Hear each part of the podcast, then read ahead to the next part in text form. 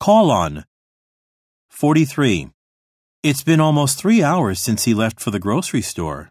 I think he called on his friend on the way back.